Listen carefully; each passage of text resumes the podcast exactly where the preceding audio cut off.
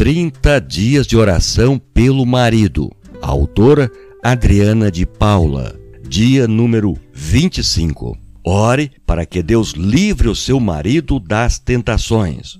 Portanto, nós também, pois, que estamos rodeados de uma tão grande nuvem de testemunhas, deixemos tudo, deixemos todo o embaraço e o pecado que de tão perto nos rodeia e corramos com paciência a carreira que nos está proposta. Hebreus, capítulo 12, versículo 1. O autor da carta aos Hebreus comparou a vida cristã com uma corrida de longa distância, mas só podem correr bem a carreira da vida aqueles que deixarem de lado todos os embaraços que tentam tirar o foco do alvo. Nossos maridos são constantemente bombardeados por pensamentos, tentações e situações que tentam impedi-los de alcançar a carreira que lhes foi proposta pelo Senhor. Em meio aos embaraços, muitos estão quase parando no meio da corrida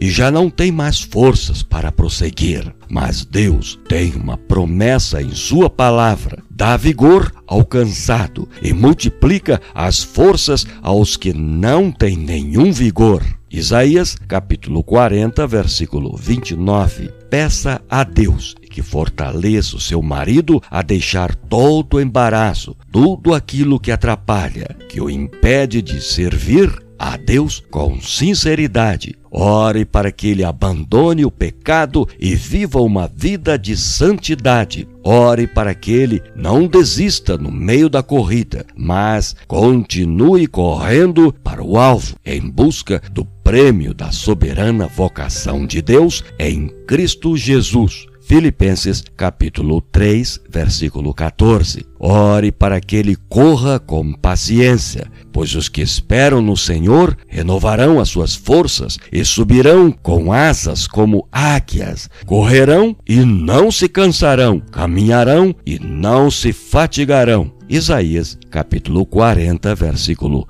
31.